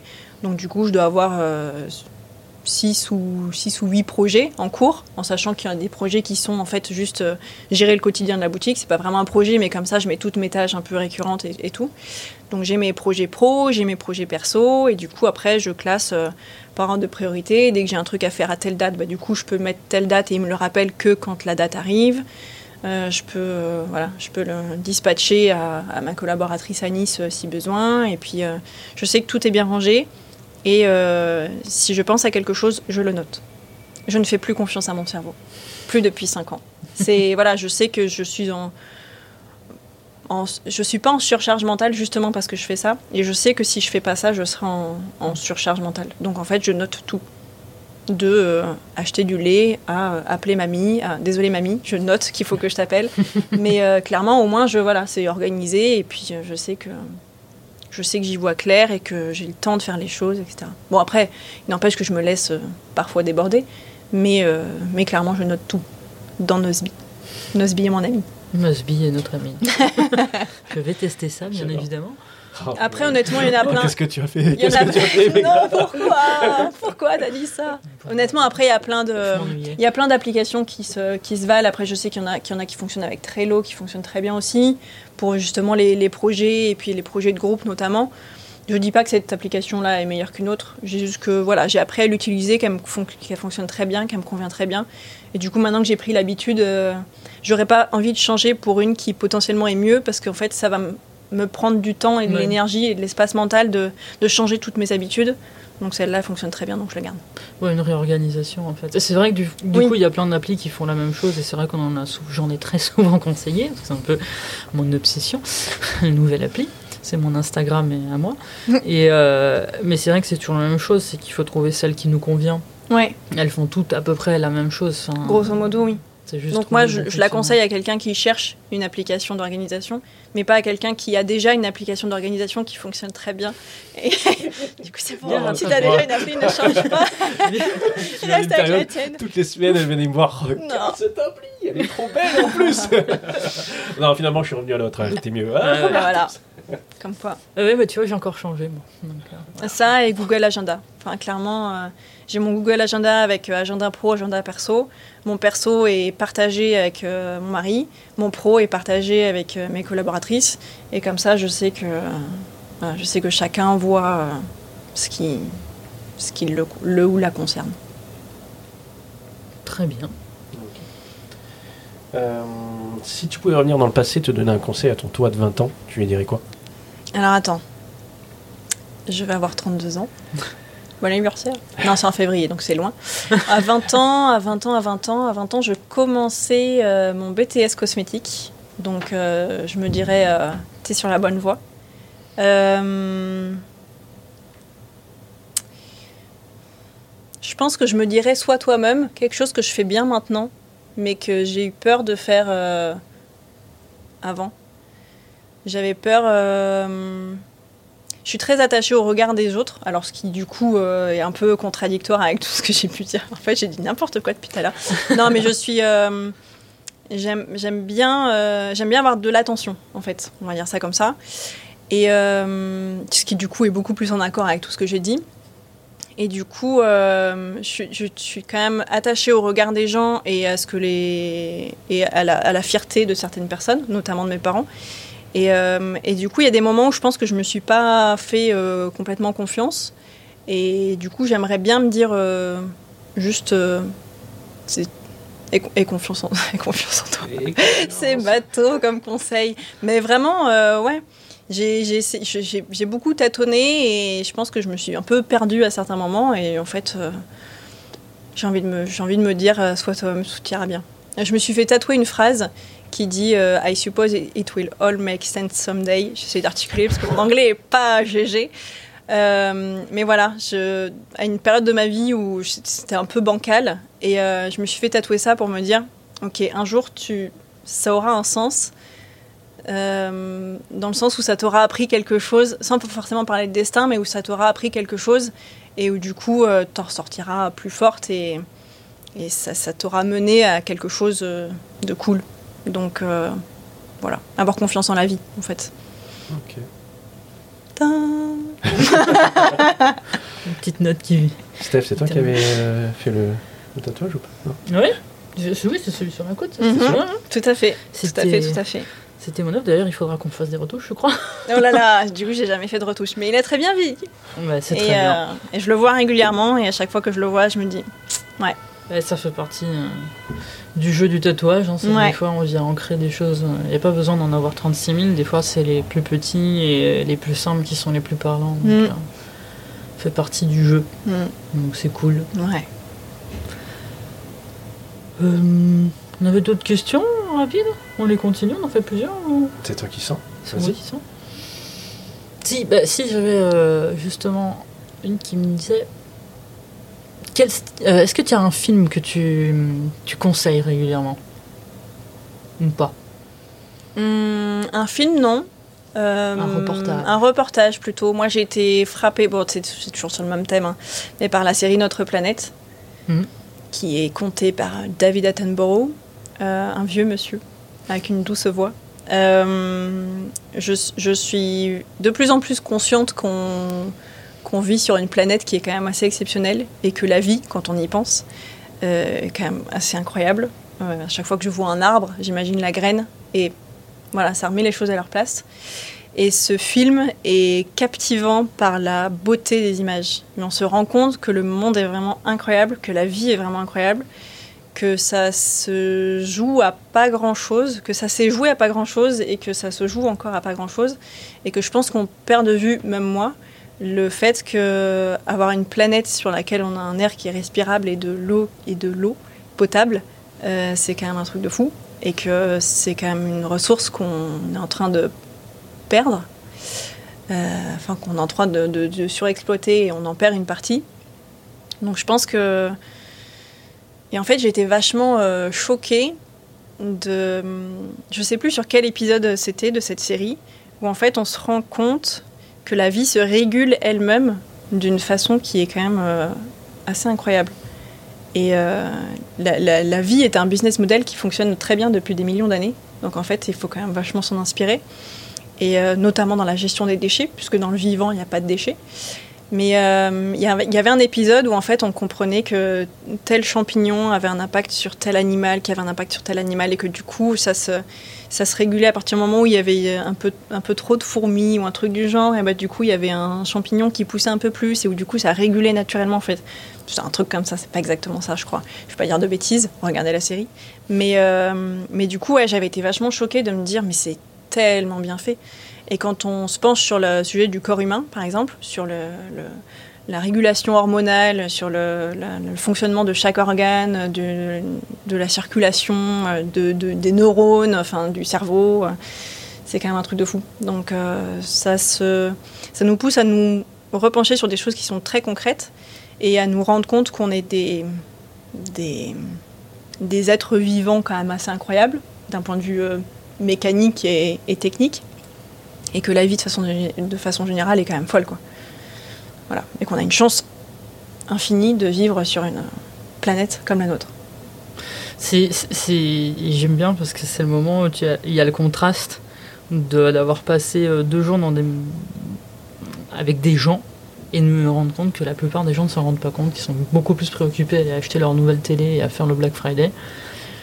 Et qu'à côté, il n'y a même pas cette conscience de mon cœur bat mm. et il crée de l'oxygène.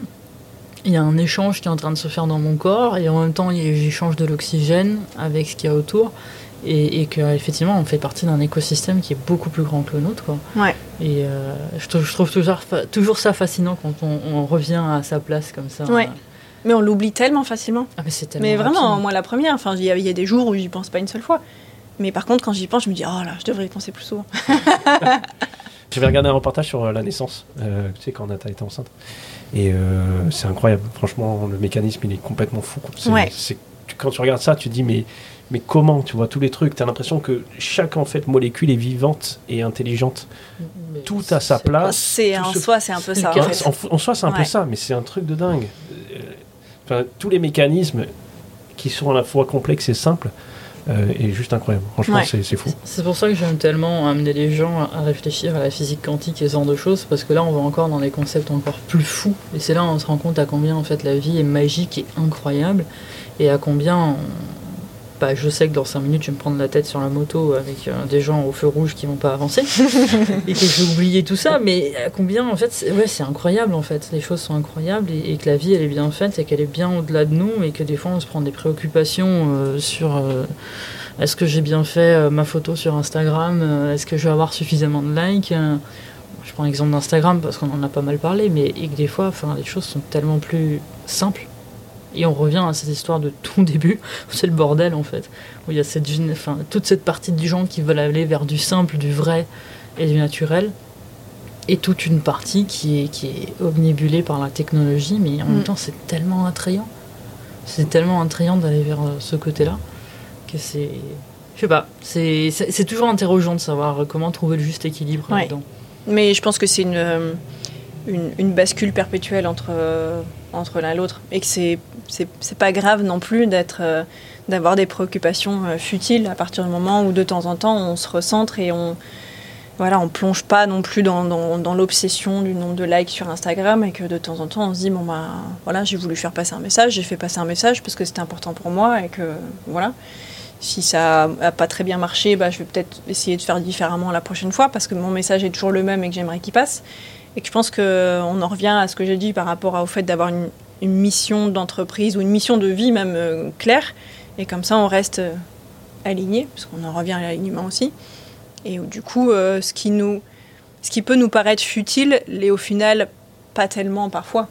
Parce que du coup, on étudie bah, est-ce que, combien il y a de personnes qui ont vu ma publication qui voulaient faire passer ce message-là qui est important? Bah voilà, si c'est en fait, si tout le déroulé il est clair dès le début, on peut se pencher de temps en temps sur la question de savoir euh, quelle performance a eu mon post sur Instagram parce qu'il y avait un réel objectif derrière. Et après, quand même, se recentrer de temps en temps en disant Hum, l'air que je respire, c'est incroyable. Et puis je bois de l'eau et c'est bon l'eau. Mais voilà. Et puis en fait, faut, faut jongler. Mais de toute façon, on fait ça, on fait ça tout le temps. hein. On fait ça toute la vie. On va On être jongle. obligé. De toute façon, avec la, la société dans laquelle on est, on ne peut être qu'obligé. Si on veut rester dans quelque chose de naturel de ce côté-là et tout, quoi, c'est parce qu'on est dans, dans une avancée technologique autour de nous de laquelle on peut pas. On peut pas se mettre des œillères à moins Mm. de partir vivre en pleine campagne. Je Loin sais plus qui a dit que le modèle vers lequel on allait, c'était un, un Moyen Âge connecté. Quelqu'un l'a dit, cette, cette- vraiment cette, euh, cette expression-là de Moyen Âge connecté. Je pense que c'est effectivement un peu, un peu ça. Mm. On ne va pas retourner vers le Moyen Âge clairement comme il était avant, mais en même temps, on va revenir vers certaines choses qui sont plus, la, j'espère, la société de, de, de surconsommation euh, capitaliste euh, actuelle. Voilà, j'espère. Mais euh, il y aura un peu des deux. Mm. Je pense qu'on va tendre vers un, un consommer moins mais mieux, j'espère, encore une fois. Mais en même temps qu'on ne pourra pas se détacher. Et parce que la, la technologie n'est ni bien ni mal en soi. Ce, qui va avoir un impact négatif, ça va être peut-être l'impact écologique de la technologie, des, des données, du stockement des, des données, etc. Et, de, et du mal que ça peut faire euh, aux êtres humains si c'est mal utilisé. Mais la technologie, c'est ni bien ni mal en soi, un peu comme le pétrole. Si le pétrole savait pas de de- d'émissions de, carbone et qu'il y en avait à l'infini, bah, le pétrole, ça serait très bien. Mais le fait est que euh, rien n'est ni bien ni mal en soi. Si on repart sur de la physique, euh, Mm. effectivement, c'est Tout est juste neutre. des faits, quoi. Tout est neutre. Mais c'est la façon dont on l'utilise que- qui va changer l'impact des choses. C'est ça. Donc, euh, mm. ça, ça me fait bien réfléchir là, le, Le Moyen-Âge Moyen-Âge connecté ouais. Ouais, faut le taper sur, un- sur, sur les internets et voir qui a dit ça. Merci pour les internets. Est-ce que ça voudrait dire perdre les institutions qui aujourd'hui aussi nous permettent d'avoir un certain, un certain confort comme le, chauffage, la santé, etc. Tu vois, il est là le truc, c'est que le problème, c'est que ces institutions, souvent, aujourd'hui, reposent sur, certains, certains commerces et certains, il faut repenser un peu tout ça, non seulement mm. les priorités, mais il faut repenser aussi le fonctionnement de certaines institutions, mm. euh, notamment qui sont essentielles. Qui sont essentielles. Euh, l'éducation aussi, mm. parce que ça, il faut. Vaste sujet. Vaste sujet, tu vois, parce que là, il faudrait parier aussi sur cette nouvelle génération, mais ça commence par refondre les institutions, cette institution-là, et ça voudrait dire une prise de conscience aussi des personnes qui sont censées euh, changer ça. Et c'est compliqué, moi ça me paraît compliqué, mais bon je, préfère rester optimiste, mais des fois, des fois c'est dur. Des fois c'est compliqué, ouais. c'est pour ça qu'on se rend compte que ça prend. Euh, hop là, c'est placé. c'est bon, c'est bon. non, pas la Coupe du Monde, pitié. Euh, surtout que apparemment la, que la prochaine euh, COP 20, je sais pas combien, se fera au Qatar. Oui, cool. Génial. je pensais pas que ça pouvait pire, aussi, tu vois. Bah, bah oui, non, ça peut toujours. la créativité humaine fait qu'on peut toujours aller plus loin dans un sens ou dans l'autre. Mais, euh, mais oui, clairement, l'éducation a un rôle clé et le, fait est que ça prend du temps et qu'il faudrait effectivement commencer maintenant à essayer de, repenser les choses pour essayer Est-ce que c'est le but en fait Enfin, j'écoutais un économiste de ce côté-là justement qui parlait des, protocoles de Lisbonne où justement il parlait du fait que euh, la société avait besoin de 10% de cadres euh, pour fonctionner et 90% de main-d'œuvre. Mm et que du coup euh, le but était justement de crétiniser une société parce que si euh, toutes les main d'œuvre voulaient devenir des cadres, bah, ça allait être le bordel et que c'était pas du tout comme ça que ça fonctionnait. Et c'est pas les premiers économistes que j'écoute qui en plus n'ont aucun lien ensemble qui parlent de cette théorie et à un moment donné, enfin sans, sans, parler de complotisme et tout, mais de toute façon, maintenant, quand on n'a pas une pensée unique euh, de tout le système, on est toujours complotiste, mais il y a quand même ce questionnement de me dire est-ce que finalement c'est pas vraiment le but parce qu'une personne qui n'est pas très éduquée, dont l'éducation a été vraiment basique, parce qu'aujourd'hui, on enfin moi de ce que je vois, c'est qu'on est en train de revenir sur une éducation basique, mais on n'éduque pas les gens à réfléchir, on n'éduque pas les gens à, aller au-delà de des cadres et d'expérimenter en fait. Mais en fait, cette, cette chose basique va permettre d'en faire un, être humain basique, consommateur basique, et qui ne se posera pas de questions, qui ne remettra pas le système en question. Système qui va pouvoir continuer, lui, à perdurer pour les quelques personnes, vu que c'est pyramidal et un peu. Ça me fait toujours penser au voyage de Chihiro, euh, le le, tout noir là, qui mange tout, là, mm. qui, est un seul et qui mange la bouffe de tout le monde, mais c'est un petit peu l'idée, quoi. C'est en fait, on nourrit, euh, on surnourrit d'un point de vue financier euh, quelques personnes qui nous gouvernent. Mm. Donc c'est vrai que c'est des choses qui sont très, très, très, très interrogeantes en ce moment. Euh, parce que ça ressort beaucoup. Après, dans le monde professionnel, il y a main-d'œuvre et il y a main-d'œuvre et main-d'œuvre. Bon, on peut avoir une main-d'œuvre robotisée à qui on dit tu fais ça comme ça de telle heure à telle heure et tu voilà, tu déroges pas quoi. Euh, et il y a main d'œuvre euh, humaine, ressources. J'aime pas du tout le mot ressources humaines parce que pour moi les, les humains ne sont pas des ressources, c'est des, des, gens. Mais, euh, mais voilà, en fait, je pense qu'on a besoin de moins de cadres, effectivement, mais parce qu'on a besoin de laisser au, à la main d'œuvre main d'œuvre, ça fait vraiment péjoratif, mais aux gens qui font les choses, la liberté de le faire avec euh, moins de hiérarchie. Et là, j'ai lu un bouquin hyper intéressant sur le sujet qui s'appelle Liberté et compagnie, sur euh, les entreprises euh, libérées partout dans, dans, le monde. Et on se rend compte à quel point la, productivité des entreprises est, est quand même vachement favorisée quand les employés ont la liberté de, de, faire leur travail comme, pas comme ils le veulent, mais comme comme, comme ça semble être bien de le faire. Quelle est cette phrase Pas du tout française? Non, mais je veux dire, c'est quand même les personnes, euh, par exemple, une, vendeuse en cosmétique, pour prendre un exemple tout bête, c'est quand même la mieux placée pour savoir, euh, pour se fixer des objectifs, pour savoir comment vendre à ses clients, etc. etc. Donc il n'y a pas besoin de rajouter des, strates et des strates de hiérarchie et de cadre pour euh, dire à, un employé ou un ouvrier comment faire son travail, alors qu'à la base, il sait très bien comment le faire et que c'est le mieux placé pour savoir comment le faire. Donc l'idée d'avoir moins de cadres et plus de main-d'œuvre, entre guillemets, je trouve ça très bien, mais à condition de ne pas considérer la main-d'œuvre comme des robots et comme euh, quelque chose de péjoratif. Juste comme des gens qui savent faire leur travail et qu'il faut laisser euh, tranquille sans leur mettre des strates de, management N plus 1, N plus 2, N plus 3, N plus 12 au-dessus. Quoi. Ça te fait penser à une expérience professionnelle qu'on a vécue ensemble ou... Euh, pas, du... pas, du... tout, pas du tout. Mais c'est un point d'ironie. Mais c'est vrai qu'il y a ce côté de vouloir absolument. Euh... Je sais pas si c'est un côté d'ego en fait de montrer à tout le monde regardez comment on a bien managé, combien on a de managers, on a le manager du manager qui manage le manager du manager. Ça n'a pas de sens. Euh, alors que finalement, des fois, encore une fois, on pourrait faire les choses tellement plus simplement et mm. humainement parlant. Quoi, que... tu te rappelles le magasin sur lequel on travaillait, qu'on ne citera pas, pas de marque, hein, tu ne pas de marque. Pas de marque. Euh, il s'est jamais aussi bien porté que quand il n'y avait pas de directeur. quand il n'y avait pas de manager. bah ouais. Et qu'on était quand il n'y avait pas de manager, il n'y avait pas de directeur. Ils avaient recruté que des personnes qui avaient vraiment, qui venaient, qui étaient atypiques, qui avaient leur façon de faire, qui avaient leur personnalité et qui laissaient s'exprimer.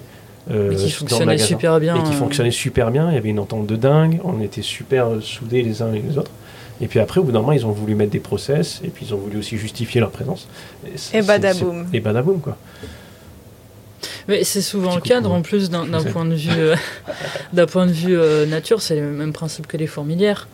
Euh, quand on enlève certains individus pour faire plus de clarté, c'est ce que s'amuse des fois à faire les scientifiques qui sont un petit peu fous, euh, de mettre, prendre des fourmilières, de rajouter des éléments euh, à l'intérieur et d'en enlever. Et on se mm. rend compte que, ben, en fait, si on la laisse tranquille, ça fonctionne merveilleusement bien. Mm.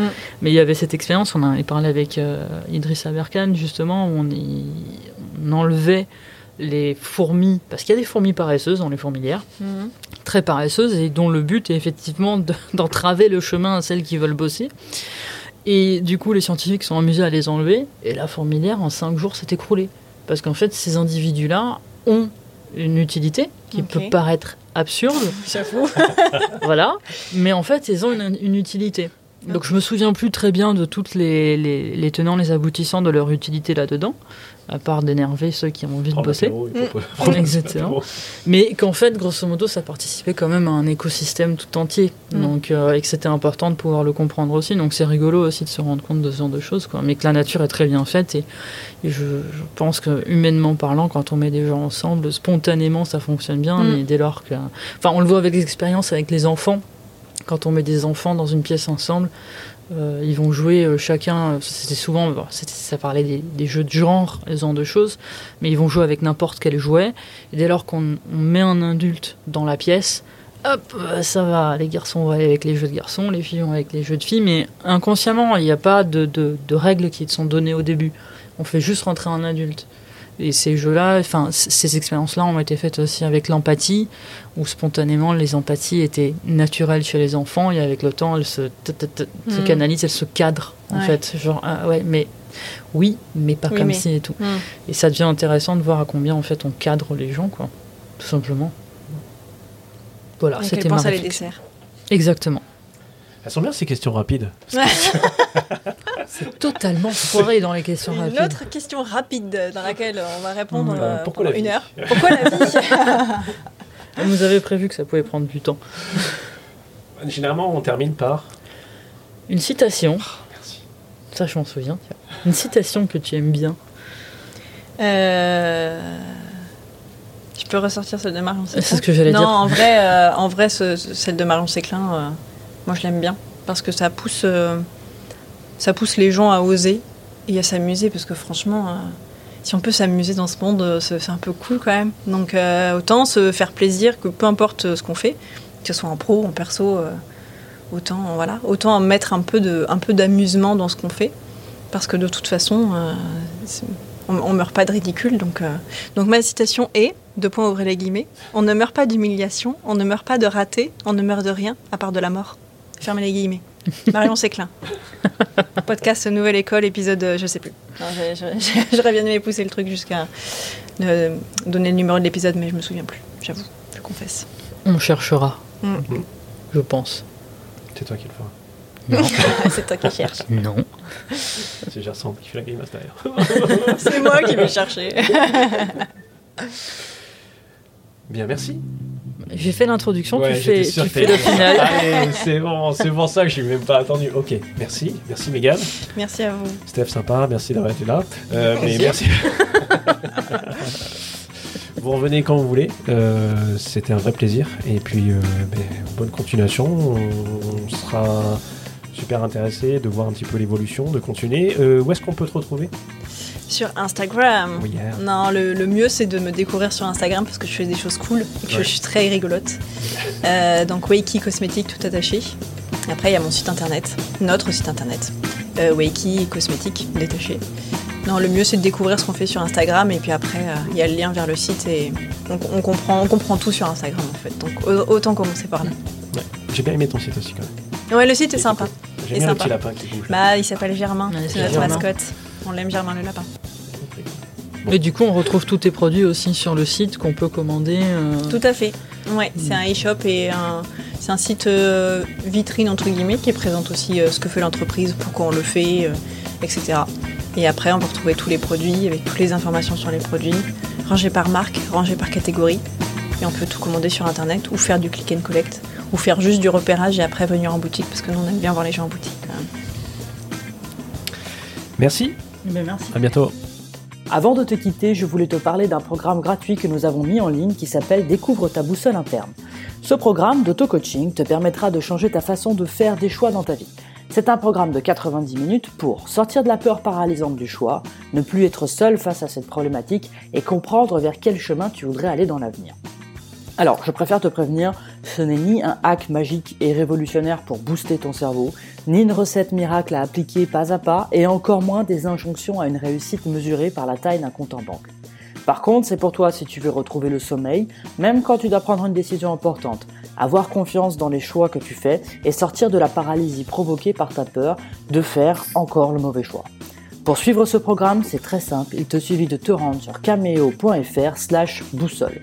Je te souhaite une excellente journée et à très bientôt sur notre podcast.